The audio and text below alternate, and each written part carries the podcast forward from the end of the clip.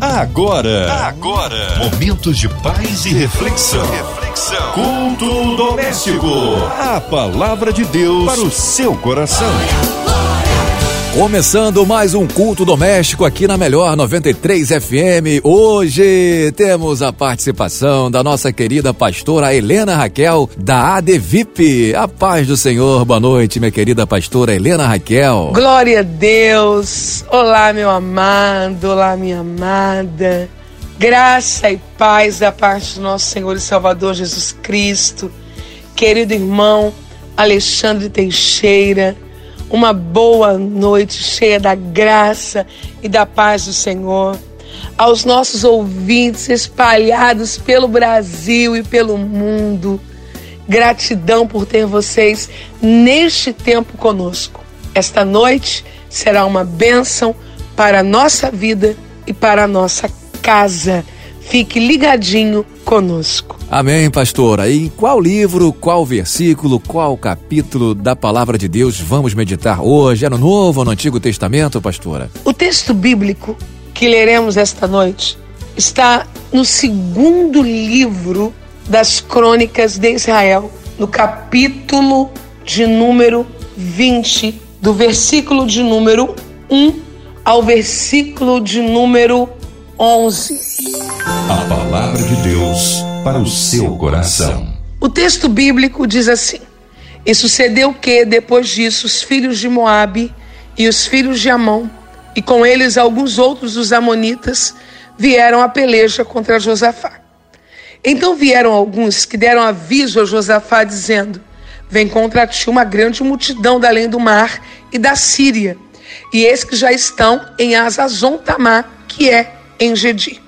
Então Josafá temeu e pôs-se a buscar o Senhor e apregoou jejum em todo Judá. E Judá se ajuntou para pedir socorro ao Senhor. Também de todas as cidades de Judá vieram para buscarem o Senhor. E pôs Josafá em pé na congregação de Judá e de Jerusalém, na casa do Senhor, diante do pátio novo. E disse: Ah, Senhor, Deus de nossos pais, Porventura não és tu Deus nos céus, pois tu és dominador sobre todos os reinos das gentes, e na tua mão há força e poder, e não há quem te possa resistir. Porventura, ó Deus nosso, não lançaste tu fora os moradores desta terra de diante do teu povo de Israel, e não adeste a semente de Abraão, teu amigo, para sempre, e habitaram nela e edificaram nela um santuário ao teu nome, dizendo: Se algum mal nos sobrevier, espada, juízo, peste ou fome, nós nos apresentaremos diante desta casa e diante de ti, pois teu nome está nesta casa, e clamaremos a ti na nossa angústia, e tu nos ouvirás e livrarás. Agora, pois, eis que os filhos de Amon e de Moabe e os das montanhas de Seir, pelos quais não permitiste que passasse Israel, quando vinham da terra do Egito, mas deles se desviaram e não o destruíram. Eis que nos dão o pago, vindo para lançar-nos fora da herança que nos fizestes herdar. Eu quero nesta noite intitular esta mensagem como Verdades sobre a guerra. Existem muitos níveis diferentes de guerra, esferas diferentes de guerra. Josafá está enfrentando uma guerra política, uma guerra que possivelmente trará desdobramentos econômicos, territoriais. Mas nos dias de hoje, Muitos de nós enfrentamos guerras na mente, guerras contra a nossa família, guerras para desestabilizar o nosso ministério, guerras contra as nossas emoções, para afligir-nos a ponto de levar-nos ao pensamento da desistência. Se você estiver em casa ou em um lugar onde isso é possível, mantenha a sua Bíblia aberta. No segundo livro das Crônicas, no capítulo de número 20. Se você estiver em um lugar onde isso não é possível, fique atento, porque nós faremos uma caminhada nesse texto para extrairmos verdades nele. Moabitas, Amonitas, há sempre inimigos ao redor. Você pode observar no versículo de número 1 e 2 que eles estão juntos, próximos, ao redor, esperando para o tempo do ataque. A Bíblia diz que o nosso adversário faz um caminho semelhante a esse. Ele anda bem ao nosso derredor, bramando como um leão, procurando a quem possa tragar. O aviso logo chega. Josafá não será pego totalmente de surpresa. O aviso vem. É possível que nesta noite o aviso de que ataques acontecem e podem chegar a qualquer momento esteja chegando ao seu coração por intermédio deste momento, desta mensagem, deste culto. O aviso vem. Algumas vezes, ao acordarmos pela manhã, sentimos isso na nossa alma. Não é ninguém que avisa, não é ninguém que diz, mas percebemos há uma guerra. Olhe o versículo 3. Então Josafá temeu. O dia em que temos medo. O dia em que temos medo. O medo faz parte da construção humana. Nós sentimos medo. O medo ele vem dentro da nossa natureza agora caída, adâmica, restaurada por Cristo, você percebe que ele é um dos primeiros sintomas após a queda. Senhor, nós ouvimos a tua voz soar no jardim e sentimos medo e tivemos medo. Ora, Adão conversava com Deus todos os dias. Por que ter medo agora? Porque essa natureza caída, ela sente medo. Ela se sente vulnerável. O problema é o que faremos com este medo. O que faremos com esta angústia? Existe angústia que te impulsiona e existe angústia que te paralisa. Existe o medo que te paralisa, mas existe também o medo que te impulsiona. Como Helena, nunca viu medo impulsionar ninguém? Impulsiona. Impulsiona sim. Impulsiona a busca na re, no reconhecimento da dependência. Observe agora os versículos 3 e 4. Josafá começou a buscar o Senhor. Oração, jejum são armas poderosas. Elas não são armas em desuso. Oração e jejum não são quinquilharias para retirarmos da igreja, para retirarmos da nossa vida, para retirarmos da nossa devoção. Como quem diz, cresci demais e já não preciso dessas coisas. Largue de bobagem. Se ponha a orar. E a Bíblia diz que todo povo veio a ele. Oração é agregadora. Você começa a orar sozinho, daqui a pouco seu cônjuge ora, seus filhos oram, sua família ora. Você começa uma reunião na igreja de oração sozinho ou com mais uma pessoa, daqui a pouco são duas, três, quatro, cinco. Não desista de orar. Comece e você não orará sozinho por muito tempo. No versículo de número 5, a Bíblia diz que ele está orando na casa do Senhor. Ele está orando no pátio novo. Perceba isso, esta curiosidade no texto. Historiadores acreditam que o pátio novo tenha sido um pátio, um lugar do templo que tenha passado por uma reforma, reformou aquele espaço.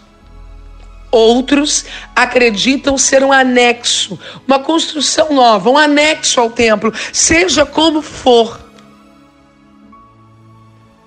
Antiprogressistas não entendem isso. A igreja mudou porque ela foi ampliada. A igreja mudou porque ela foi reformada no sentido predial. Ah, eu tenho saudade daquelas reuniões de oração aonde era um quartinho, ok. Eu tenho experiências com lugares assim. Mas acredite, o espaço não é determinante para a comunhão. O pátio é novo.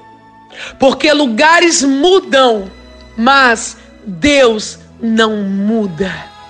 Deus não muda.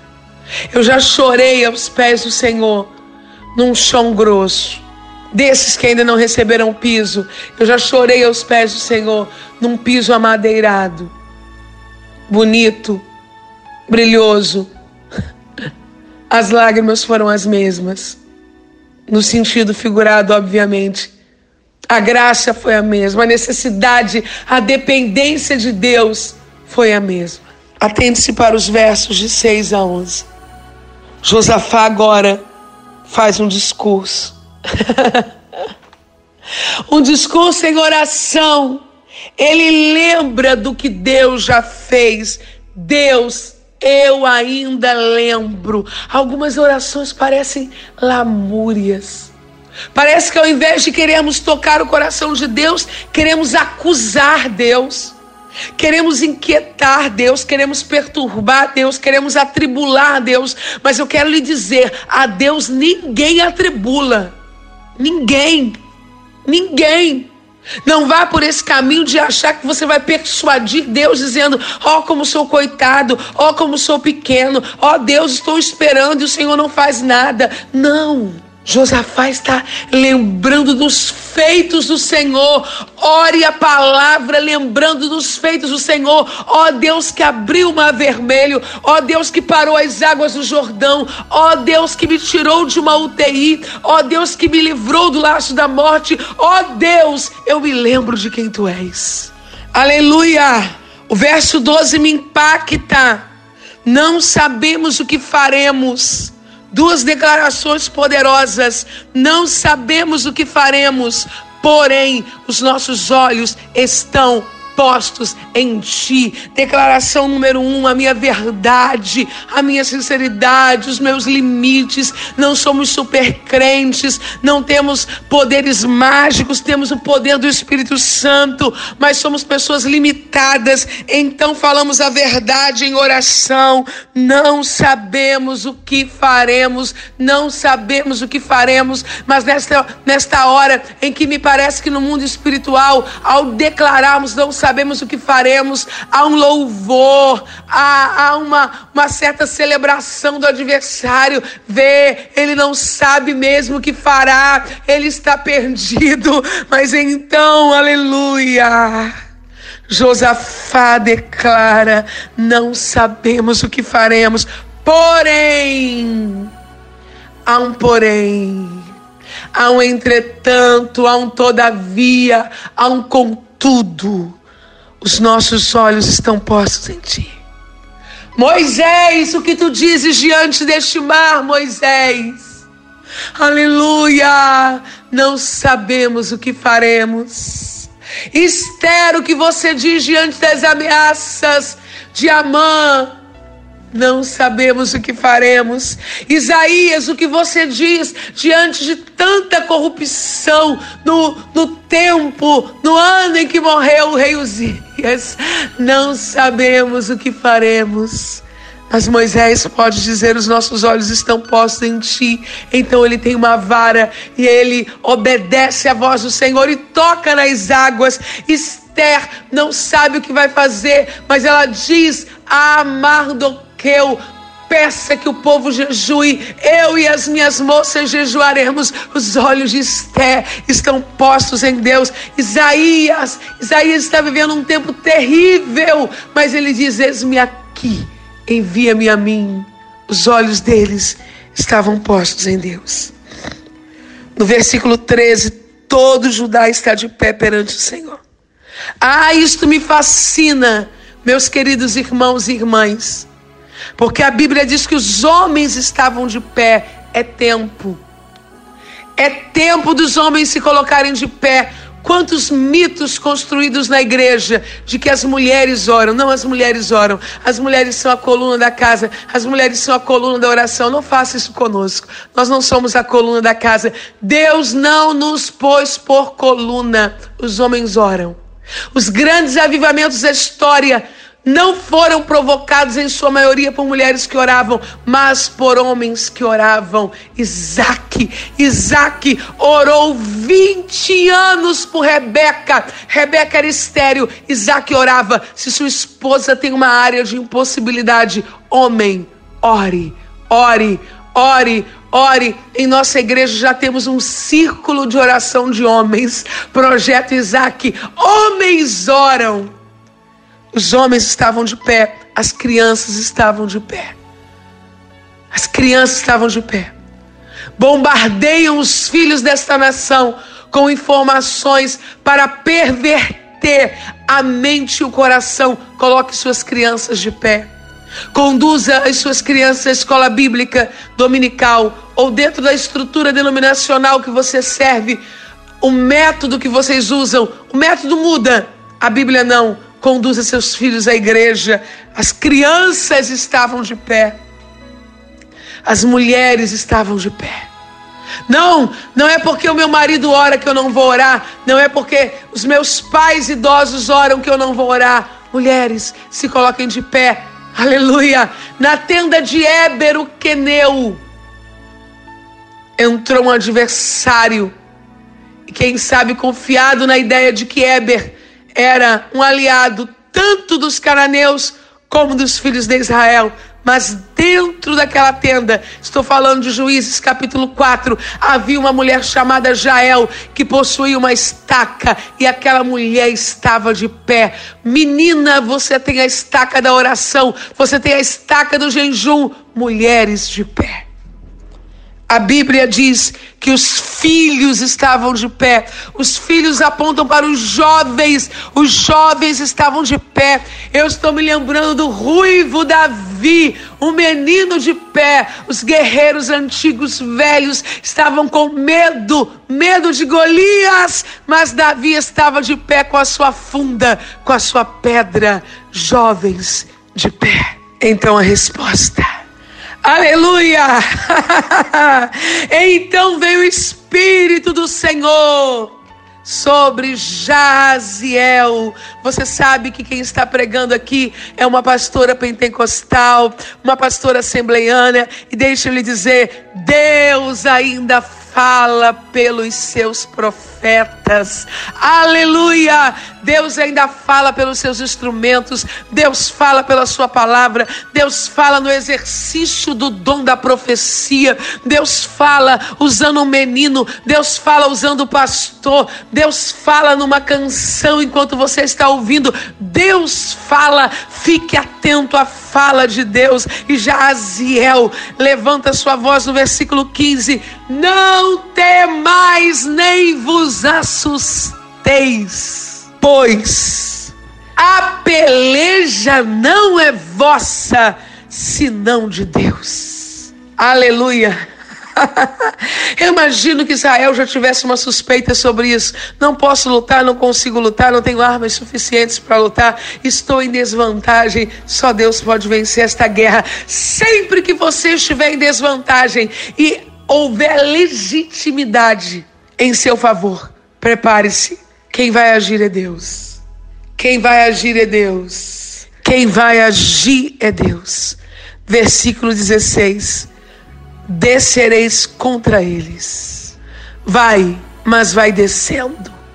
Quantas vezes a estratégia de Deus é desça, desça, desça, Desça, vença descendo, vença descendo, vença descendo, mas eu não suporto, Helena, perdoe, desça, aleluia. Com ela eu não falo mais, fale, desça. Ah, mas eles podem até se reunir como família, mas eu não participo mais. Participe, menina, participe, rapaz, desça, desça, desça. Deus resiste ao soberbo, mas dá graça ao humilde. E no versículo 17, uma bomba. Aleluia! uma dinamite no mundo espiritual. A notícia mais esperada.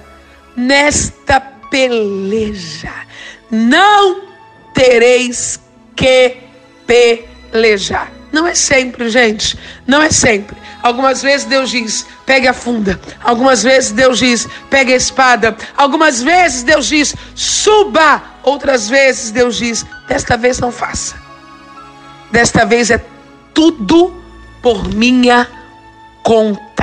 Eu quero liberar esta palavra sobre a sua vida, sobre a sua casa, sobre a sua família. Acalma o seu coração, porque dependendo da guerra, Deus diz: é tudo por minha conta. E o verso 17 diz que esta declaração de Deus, nesta peleja, não tereis que pelejar. Parai, ficar de pé. Veja o livramento. Estou aqui me lembrando do grande mar vermelho, né? Fica quietinho aí, você vai ver o que eu vou fazer. Diante disso, Josafá se prostrou. E quando Josafá se prostrou, Judá e os moradores de Jerusalém se lançaram. Porque quem é exagerado se lança de uma vez. exagere mesmo na sua adoração, exagere mesmo no seu quebrantamento, exagere mesmo na sua entrega. E a Bíblia diz que eles fizeram isso adorando ao Senhor. Perceba, o rei se prostra, o povo se prostra. O quebrantamento e o avivamento que esperamos precisa começar por nós. Se prostre em adoração e comece a agradecer, porque desta vez, nesta guerra, quem pelejará é Ele. Deus te abençoe poderosamente. Que maravilha! Que palavra abençoada! Glória a Deus! Muito obrigado, pastora, por ministrar aos nossos corações. Que Deus abençoe a senhora, a sua família, seu ministério. E nesse momento vamos orar pelos pedidos que são formulados aqui na programação da 93, pedidos que nos chegam por e-mail, pelo Facebook, pelo WhatsApp pedidos de oração de várias pessoas que neste momento estão enlutadas, pessoas que estão passando por dificuldades financeiras, na saúde, precisando realmente de um milagre. Oremos por essas pessoas e também vamos incluir nesta oração as autoridades constituídas do nosso país. Orar também pelos nossos colaboradores, pelos nossos funcionários aqui da 93 FM, pelo nosso operador, nosso querido Fabiano Fernandes, pela direção da emissora, Dona Ivelise de Oliveira, Cristina Xisto, Andréa Maier, todos, a Marina de Oliveira, todos envolvidos aqui nesse projeto. Oremos, queridos irmãos. Senhor nosso Deus e nosso Pai. Bendito seja o teu nome para sempre e eternamente. Aquele que nem mesmo seu próprio filho poupou, antes o entregou por todos nós. Como não nos daria com ele todas as coisas? Quem tentará acusação contra os escolhidos de Deus se é Deus quem o justifica? Quem os condenará? Pois foi Cristo quem morreu, ou antes quem ressuscitou dentre os mortos, o qual está à direita de Deus e também intercede por nós. Nesta noite contamos com a tua intercessão, doce Espírito Santo. Contamos com a intercessão de Deus Filho, aleluia, intercessor fiel e do seu Santo Espírito com gemidos inexprimíveis. Oramos agora pelo Grupo MK de Comunicação, pela diretoria da Rádio 93, pela MK Music, para que sobre cada um dos teus filhos permaneça a tua bênção. Oramos pela família Oliveira, para que eles tenham paz na entrada e na saída. Oramos, Senhor, pelo Brasil e pelo mundo que atravessa este tempo de pandemia, pelos profissionais de saúde, ó Deus, pelos policiais, bombeiros. Pedimos que o Senhor guarde as nações, guarde o Brasil. Nesta noite, especialmente, eu oro pelos que estão lutados, oro pelos que estão numa UTI, pelos que estão em um hospital, pelos que estão nos presídios e penitenciárias. Eu oro pelos que choram, eu oro pelos que sofrem e te peço, Senhor, como Josafá pediu, que o Senhor venha em nosso socorro, em o um nome santo e poderoso de Jesus, que vive, reina para sempre. Amém. Amém. Amém. Graças a Deus. Nesse momento, pastora Helena Raquel, os cumprimentos finais, os momentos que se seguem aí para a senhora divulgar suas redes sociais, os dias de culto na sua igreja, culto online, culto presencial. Fica à vontade, pastora. É sempre maravilhoso poder participar do culto da 93. Eu quero dizer que este culto doméstico é uma bênção para milhares de pessoas e uma bênção para a minha vida. Gratidão, irmão Alexandre, gratidão, Cristiane, pelo convite, gratidão Rádio 93 pelas portas que estão sempre abertas. Eu quero neste momento deixar o meu abraço, o meu beijo, especialmente para a minha querida igreja ADVIP, Assembleia de Deus Vida na Palavra. Ela está no município de Queimados, bem próximo ao Hotel Premier. Se você ainda não conhece Queimados, fica mais fácil para você pedir para chegar até o hotel da cidade. É o único hotel que temos em destaque na cidade de Queimados. Ali a Devip fica na rua 5, número 18, Vila Pacaembu. Neste domingo, os nossos cultos acontecem às 16h30, o primeiro culto, e às 18h30, o segundo culto. Eu, pastor Helena Raquel, neste domingo pregarei nos dois cultos, das 16h30 e das 18h30, com a permissão de Deus. É por isso que eu quero muito lhe encontrar na nossa Devip neste domingo. Se você está fora do Rio de Janeiro não pode estar conosco, assista o culto online pelo YouTube, acessando a Devip Queimados. A Devip está de portas abertas para você. Um beijo, pessoal. Deus abençoe. Uma noite, uma madrugada cheia da graça e do poder de Deus. Graças a Deus. Olha, você que está em casa, não esqueça: todos os dias, de segunda a sexta, às 8h15, tem culto doméstico aqui na sua 93 FM. Acesse as plataformas digitais, que lá também está o culto doméstico e vários programas aqui da sua 93 FM. Um abraço, até amanhã, se Deus quiser. Não desliga, não, porque vem aí o programa do Comerge. Você ouviu? Você ouviu? Momentos de paz e reflexão. reflexão. Culto doméstico. A palavra de Deus para o seu coração.